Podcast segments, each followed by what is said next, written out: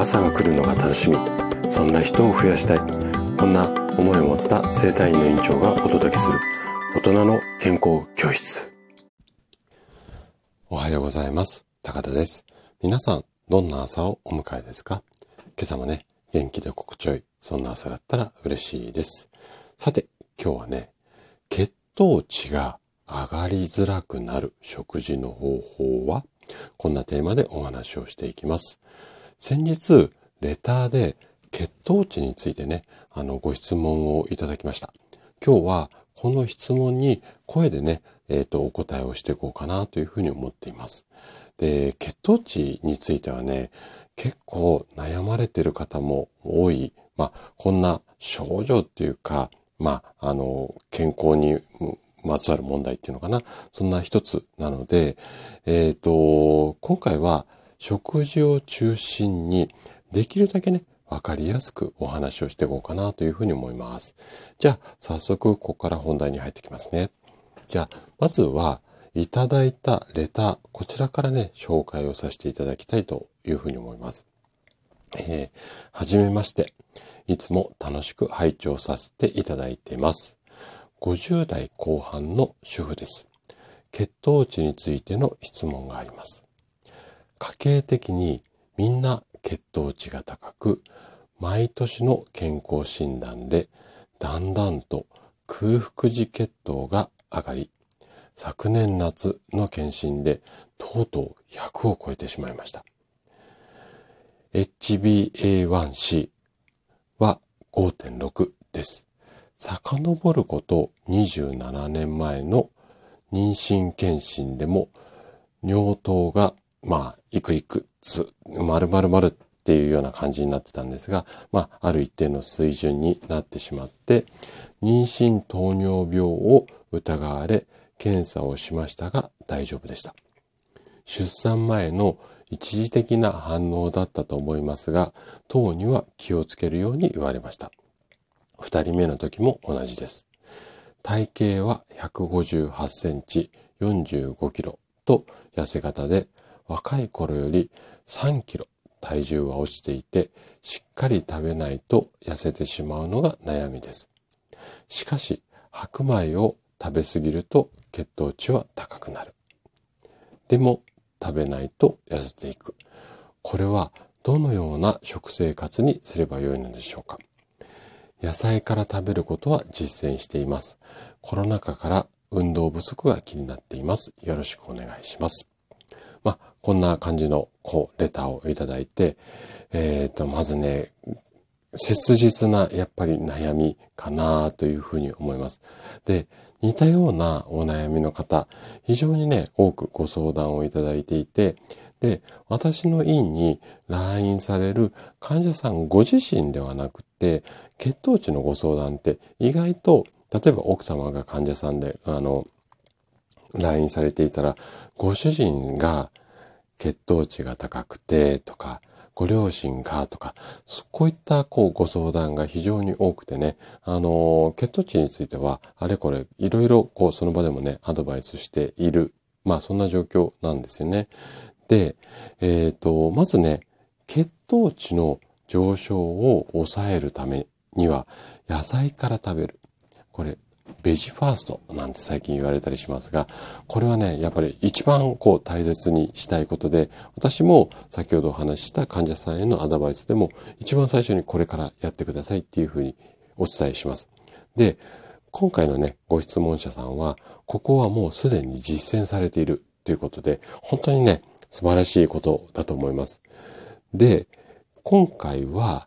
この食べる順番以外に気をつけたい食事のポイント。で、まあ食事だけじゃなくて、いろいろ他にも気をつけたいことはあるんですが、今回は食事に、まあ、フォーカスして、中心にこうお話をしていこうかなというふうに思います。じゃあね、早速ここからね、質問に答えていきたいんですけれども、まず最初、血糖値が高いとどうなってしまうのか。こんなところからね、ちょっと今日の話はスタートしていこうかなというふうに思います。で、なんでかっていうと、もうね、すぐにね、食事の改善策、こういうのがあるのでやってくださいって行きたいところなんですけれども、ご質問者さん、は、すでに血糖値が高いとどうしてダメなのかっていうところはご存知だと思います。思うんですが、今回ね、配信を聞いてくださる方の中には、このあたりがそんなにね、重要じゃないよっていうか、まあ、あんまり、うん、リスクってそんな高くないよっていう感覚の方もいらっしゃると思うので、まず、血糖値についての基本的なお話。このあたりをね、ちょっとあれこれした後に、後半で食事の改善方法。こんなね、流れで今日はお話をしていこうかなというふうに思います。で、そもそも高い血糖値、ここをね、放置したままにしておくと、いろんなね、病気、しかもちょっと怖いね、病気を発症するリスクっていうのがすごく高くなります。で、血糖値を上げる原因っていうのは、お米だったり、パンといった炭水化物とか、あとはお菓子なんかに含まれている糖質、要は炭水化物とか甘いもの、これがやっぱ血糖値を上げやすくなるんですよね。なので、まず、食、うんと、ここを注意しなきゃいけないんですけれども、じゃあね、どうしてそれが上がってしまうのかっていうことで言うと、ちょっとね、ここ、うん、難しい説明になるんですが、まあ、ゆっくりいきます。まずね、食事で取った糖質、甘い部分とか、まあ炭水化物もそうなんですが、このあたりっていうのは、えっと、体の中でブドウ糖ってやつに分解をされて、その分解されたブドウ糖が血液を通して全身の隅々まで送られます。で、この時に血液中にどれだけこのブドウ糖が混ざっているかの指標が、これが血糖値って言われているものなんですよね。で、食事の後っていうのは血液の中にあるブドウ糖の濃度っていうのが高くなります。これは食事で取った糖質なんかを分解するために濃度が高くなるんですね。で、この食事の後、ブドウ糖の濃度が高くなった状態が、いわゆる血糖値が高くなっている、もしくは病気として捉えるんであれば、高血糖みたいな言い方になります。で、通常は、この血糖値が高くなると、このままだとちょっと命の危険になってしまうので、体の中で勝手に、勝手にっていうか、まあ自然にっていうか、インスリンっていう、こう、ホルモンの一種なんですが、このインスリンが、まあ、えー、膵臓のところからね、分泌をされて、血糖値を下げるようにして、ここが血糖値が高くなりづらくするように、こういうシステムが体の中に備わっています。ただ、病気が原因で血糖値が高いままになってしまうことがあるんですね。で、いわゆるその高血糖の状態っていうのは、体、体の全身にエネルギーが行き渡ってない状態になってしまうんですね。で、血糖値が高いまま放置をすると血の流れ、血流が悪化して、その結果、糖尿病だとか、他のいろんな病気の原因になったりする。まあ、このあたりがね、血糖値が高いといけないよっていうことと、なんで血糖値が上がっちゃうのかっていうところの説明になります。じゃあ、この血糖値が高いだ低いだっていうのを何で判断すればいいのっていうところについてこれからね、話をしていこうかなというふうに思うんですが、これね、数字的な目安っていうのがあります。で、どんなものかっていうと、空腹、お腹空いた状態で測った数値が血糖値の基準の値なんですね。で、これを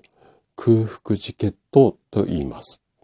で、先ほどご質問者様も、この空腹時血糖がっていうような、まあ、セリフがあったっていうのは、ここのことをおっしゃってるんですよね。で、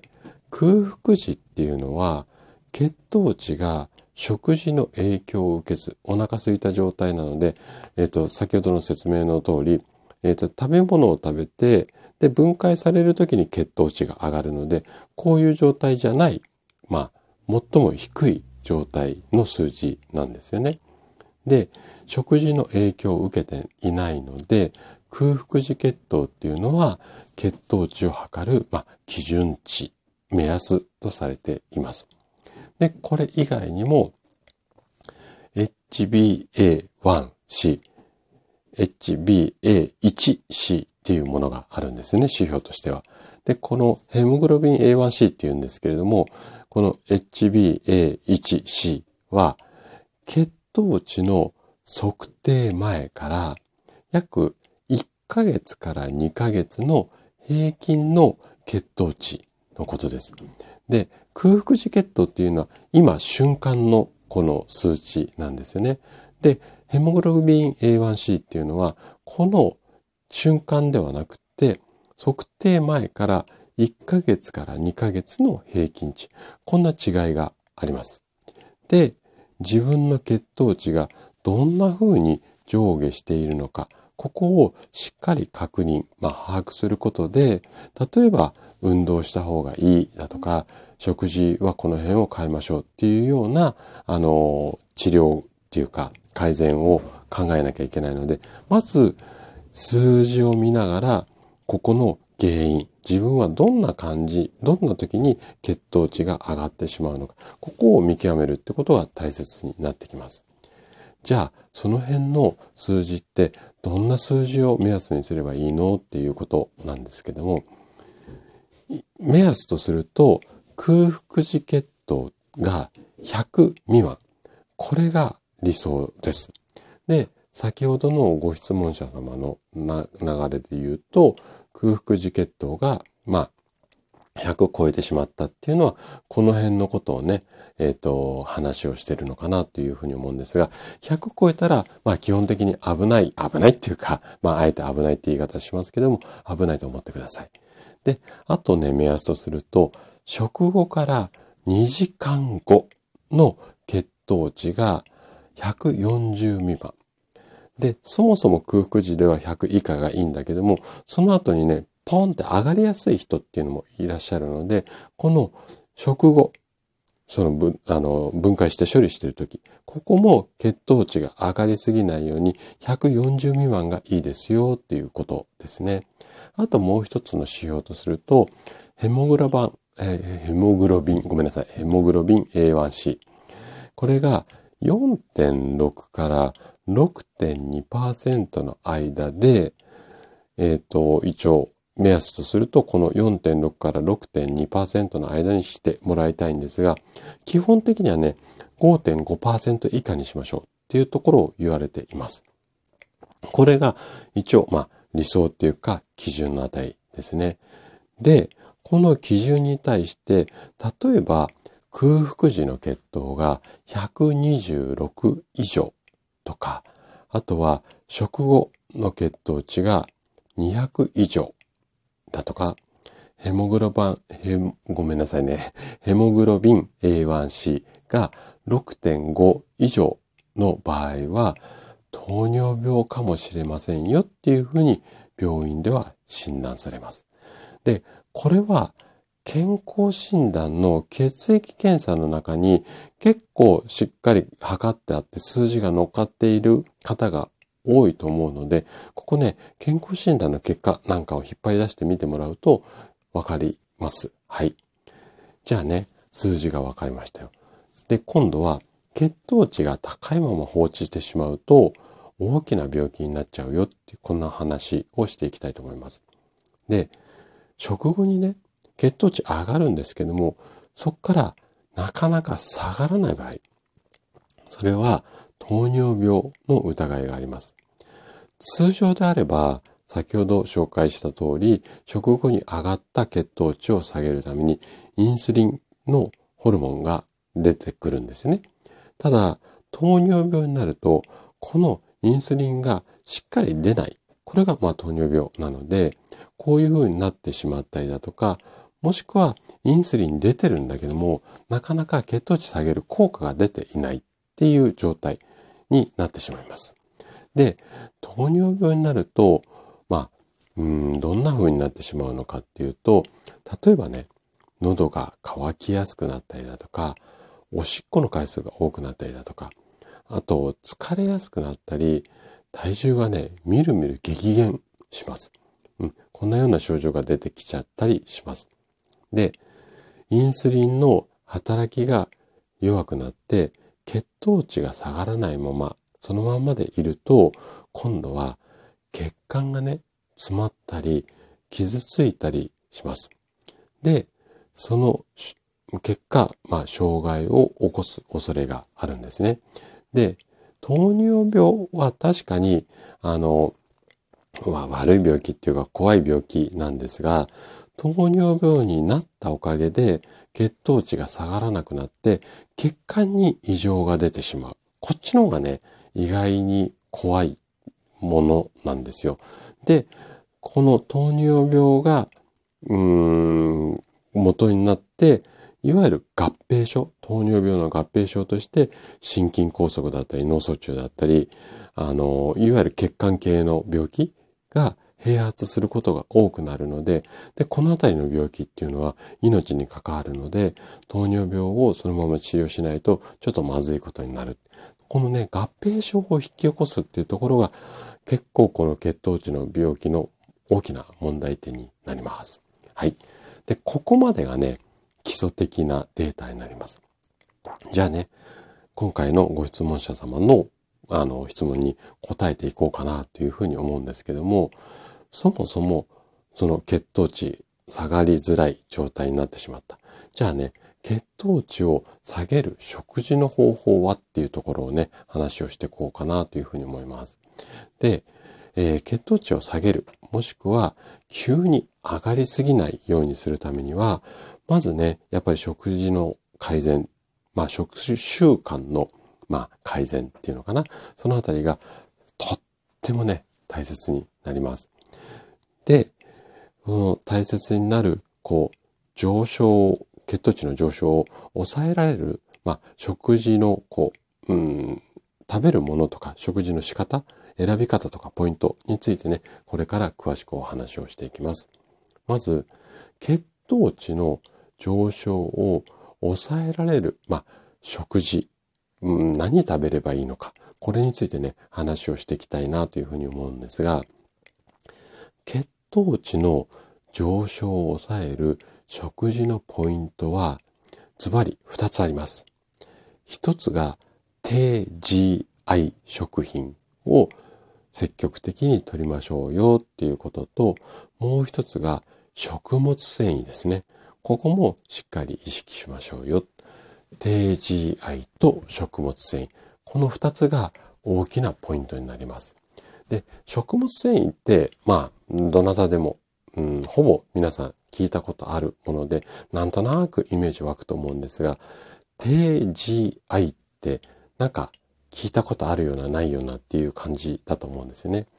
で、GI って何、どういう意味かっていうと、これ、グリセミックインデックス。これで GI。この略なんですけども、要は、食後に血糖値がどれだけ上がるかを示した数字のことなんですよね。で、この GI 値が高い、まあ、食品ほどそれを食べてしまうと血糖値が上がりやすくなって低ければ血糖値の上昇を抑えられる。こんな、まあ、指標になります。で、えっ、ー、と、ブドウ糖の GI 値を100として、3つの種類にね、え、ー、と、GI 分けられ、分けられるんですけども、ブドウ糖が100に対して70以上の食品は高 GI 食品って言われます。高い GI ね。で、56から69が中 GI 食品。で、55以下が低 GI です。で、この低 GI の食品を積極的にとって高 GI 食品を取らなくする。ここが、まあ、食事の考え方の大きなポイントになります。で、高 GI の、うん、代表といえば、今回ね、ご質問の中にもあった、えー、お米、白米と、あと食パン、あとはうどん。これです。はい。で、基本的には白いものが高 GI みたいな、そんな言われ方をしたりします。一方、低 GI どんなものかっていうと、例えばパンであれば全粒粉のパンであったりだとか、白米に対して玄米だったりだとか、これはうどんに対してっていうふうにはならないんですが、あとオートミール、このあたりが低 GI の食品になります。また、食物繊維が豊富な食品を食べることも血糖値の上昇を抑えます。で、野菜だとか炭水化物に含まれている食物繊維っていうのは消化吸収されない栄養素なんですよね。で、ビタミンとかミネラルみたいな働きっていうのはしないんですけれども、腸内環境を整えて糖質だとか脂質の吸収を抑える働きがあります。なので、えっ、ー、と、食物繊維を取ると、まあ、血糖値が上がりづらくなるっていうことで、えっ、ー、と、今回もうね、すでに実践されている野菜から食べましょうって言われるのは、この辺。食物繊維を積極的に取りましょう。で、それをクッションにして血糖値が上がりづらいように、その後にあの血糖値が上がりやすい食品を入れていきましょう。まあこんな考え方なんですよね。なので、具体的なね、方法とすると、お米を玄米にしてサラダを多めにするみたいな感じで血糖値の上昇が抑えられます。ただ、いきなり玄米にしてしまうと、胃腸が弱い方っていうのは、ちょっとね、あの、下痢してしまったりとか、うまく消化ができなかったりするケースも多いので、これね、白米半分、玄米半分だとか、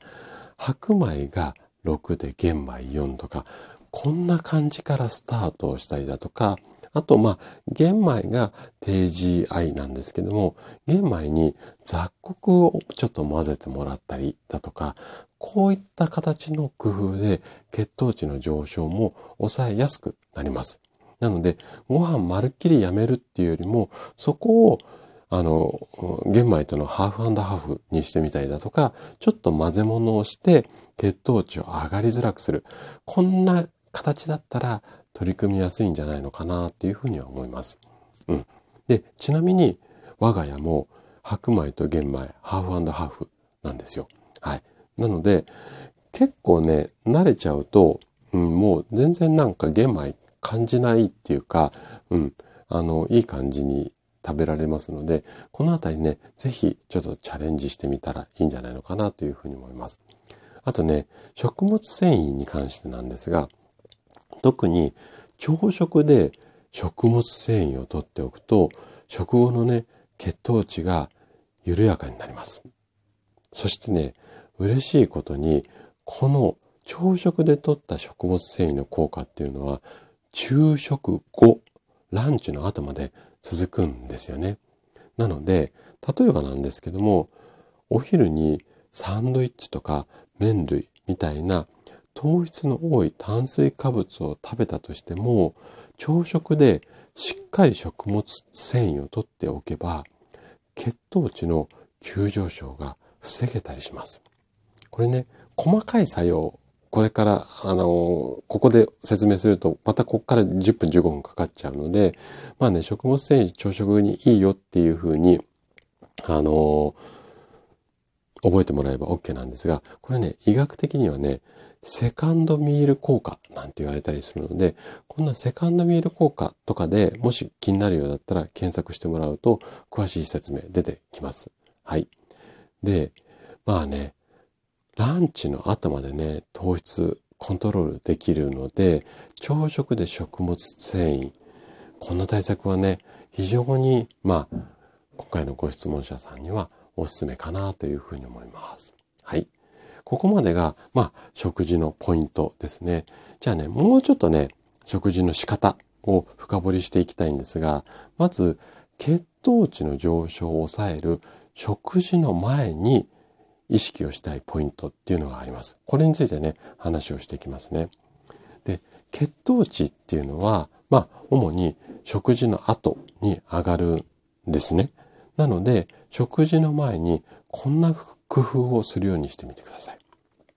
例えばなんですが、野菜たあ、野菜じゃない、ごめんなさい。砂糖がね、たっぷり入ったジュース類、これを飲まないようにしたりだとか、あとは間食にナッツを選ぶようにしてみたりだとか、あと、無理ない食事の量を、まあ、用意をする。要は腹八分目をちょっと意識してくださいっていうことと、あとは外食を避ける。まあ外食のメニューってね、どうしてもね、血糖値こうゴーンって上げるようなメニューが多いので、外食を避けて、できるだけね、ご自身で、まあ、あの、取るっていう感じですね。もうちょっとね、あの、噛み砕いて説明すると、まず血糖値のこう急上昇を避けるために砂糖が入ったジュース、これはやめてください。で、清涼飲料水で、まあ、いわゆる炭酸系ですよね。だとか、お砂糖が入ったコーヒーなんかは、まあ、吸収されやすいので、血糖値がね、ボーンって上がりやすくなります。なので注意が必要っていうことと、あと間食をするときには、まあ、スナック菓子とかスイーツなんかはやっぱ砂糖たっぷりなので、ナッツ類、このあたりを意識するといいかなというふうに思います。で、忙しくてね、食事を準備できないっていう時にも、炭水化物多いものっていうのはできるだけ避けるようにしてみてください。で、どうしてもね、外食になっちゃうよっていうようであれば、例えばね、コンビニの弁当の中にも玄米使ったご飯だとか、外食とかでも、えっ、ー、と、まあ、うん、お店の名前言っちゃってあれなんですけども、大戸屋さん、和食のね、あの定食の大戸屋さんなんかは、えっ、と、玄米ご飯を選べたりするので、まあね、そういったものだとか、あとはお蕎麦なんかもね、低 GI 食品なので、このあたりを意識するようにしましょう。あと、食事の量は自分で食べられる量だけ、もしくはちょっと気持ち物足りないなって、まあ量が多いとね、それだけ処理をしなきゃいけなくなってしまうので、どうしても血糖値上がりやすいので、まあできるだけ腹八分目を意識するようにしてみてください。これが食前のポイントですね。今度食後に、えー、血糖値を上げづらくする、まあポイントなんですが、血糖値っていうのは食べた後、ブワって上がり始めて、大体ね、その後インスリンが出て2時間ぐらいすると元の状態に戻ります。なので、食後にこんな工夫をすると血糖値の上昇をまあ抑えることにつながります。例えば食後、軽めの運動をしたりだとか、あとお風呂なんかもいいですね。あとね、質がいい睡眠をとる。まあね、運動。まあお風呂もね、汗かくので、運動の一種なんですけども、あと睡眠。このあたりですね。で、食後の大体食べてすぐじゃなくて、1時間から1時間半後ぐらいを目安に軽めの運動。ここはね、有酸素運動がおすすめなんですが、軽めの運動をすることで血糖値は抑えられます。なので、食べた後、じっとしてるんではなくて、ちょっとね、近所にお散歩なんていうのもいいかもしれません。そしてね、食後30分から1時間後、1時間後ね、30分後から1時間後の入浴は、血糖値の上昇を抑える効果がある。こんなね、医学的なデータがありますので、まあ、運動するか、まあ、お風呂に入るか、このあたりは一つ対策としていいんじゃないのかなというふうに思います。あとは、質が高い睡眠ですね。これをね、血糖値の上昇を抑えるだけではなくて、まあ、健康で過ごすためにはとっても重要になります。はい。で、これが食前食後のポイント。じゃあね、最後に、まあ、仕上げってわけではないんですが、具体的にどんなものを食べて飲んでしていけばいいのかっていうところを話をしていきます。血糖値を下げる食材に共通しているもの。これキーワードがね、3つほどあるんですが、まず1つ目が食物繊維。次がビタミン。あとはミネラル。このあたりが豊富に含まれる食品。このあたりが血糖値を下げる食材っていうふうに覚えてもらうといいかなというふうに思います。で、なんでこの3つがポイントになるかっていうと、基本的には、あの、糖質の吸収を、まあ、緩やかにしてくれて、血糖値を下げる効果っていうのが期待できるんですね。じゃあ、具体的にどんなものを食べればいいのかっていうところをお話ししていきます。まず、血糖値を下げる食べ物です。もうね、これはバーって言っていっちゃいますので、まあ、あの、必要だったらメモしてください。まず一つ目、玉ねぎ。次に、トマト。あとはね、オクラ。緑黄色野菜。豆類。これは豆類全般になります。あとは、ナッツ類とか、ダークチョコレート、キノコ。うん。これらの食材は、もうね、毎日意識してもらってもいいかなっていうふうに思います。はい。で、そのあたりの食事を意識してもらうのと、炭水化物などが含まれているご飯は少なめにすると、やっぱり血糖値を抑えられますので、このあたりをもしできるんだったら少なめ、もしくは玄米とのハーフハーフだとか雑穀を入れるとか、まあ、このあたりをやってもらって、間食はスナック菓子とかスイーツは控えめにして、ナッツだとか、今紹介したダークチョコレート。このあたりもね、あの、よくチョコレートに血糖値がなんちゃらってパッケージに書いてあったりするじゃないですか。チョコにもそういう効果あるので、こういったものを食べるっていうのもおすすめかなというふうに思います。これ食べ物ね。で、今度飲み物。飲み物はね、基本的な考え方としては、砂糖が入っていないものを選ぶようにしてください。で、なんでかっていうと、飲み物っていうのは食べ物に比べて吸収が早いんですよ。なので、飲み物の中に糖質が含まれていると、すぐにね、血糖値がポーンって上がっちゃいます。で、血糖値を飲み物で下げる場合は、ポイントとすると、食物繊維、カフェイン、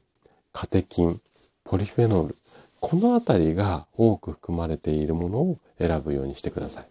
で、基本的にはね、お茶かコーヒーになります。で、考え方とすると、まあ、お砂糖が多く含まれているジュース類は避けて、まあ、お茶かコーヒーにするようにしましょう。ただし、紅茶とかコーヒーに砂糖を入れてはちょっと意味がなくなってしまうので、もう無糖のもの、ブラックで飲むようにしてください。で、コーヒーなんかね、ブラックだとお腹、お腹っていうか胃が痛くなっちゃうよっていう方に関しては、やっぱりね、もう左右が一番だと思いますので、まあね、このあたりもちょっとご自分なりに工夫をするようにしてみてください。まあね、ちょっとあれこれお話をしましたが、全部やろうと思うとなかなか難しいと思うので、取り組みやすいものからチャレンジするようにしてみてください。はい。ということで、ちょっと長くなってしまったんですが、今日も最後まで聞いていただきありがとうございました。番組の感想、あと今回みたいにね、ご質問などお気軽にね、コメントとかレターいただけると嬉しいです。それでは明日の朝7時にまたお会いしましょう。今日も素敵な一日をお過ごしください。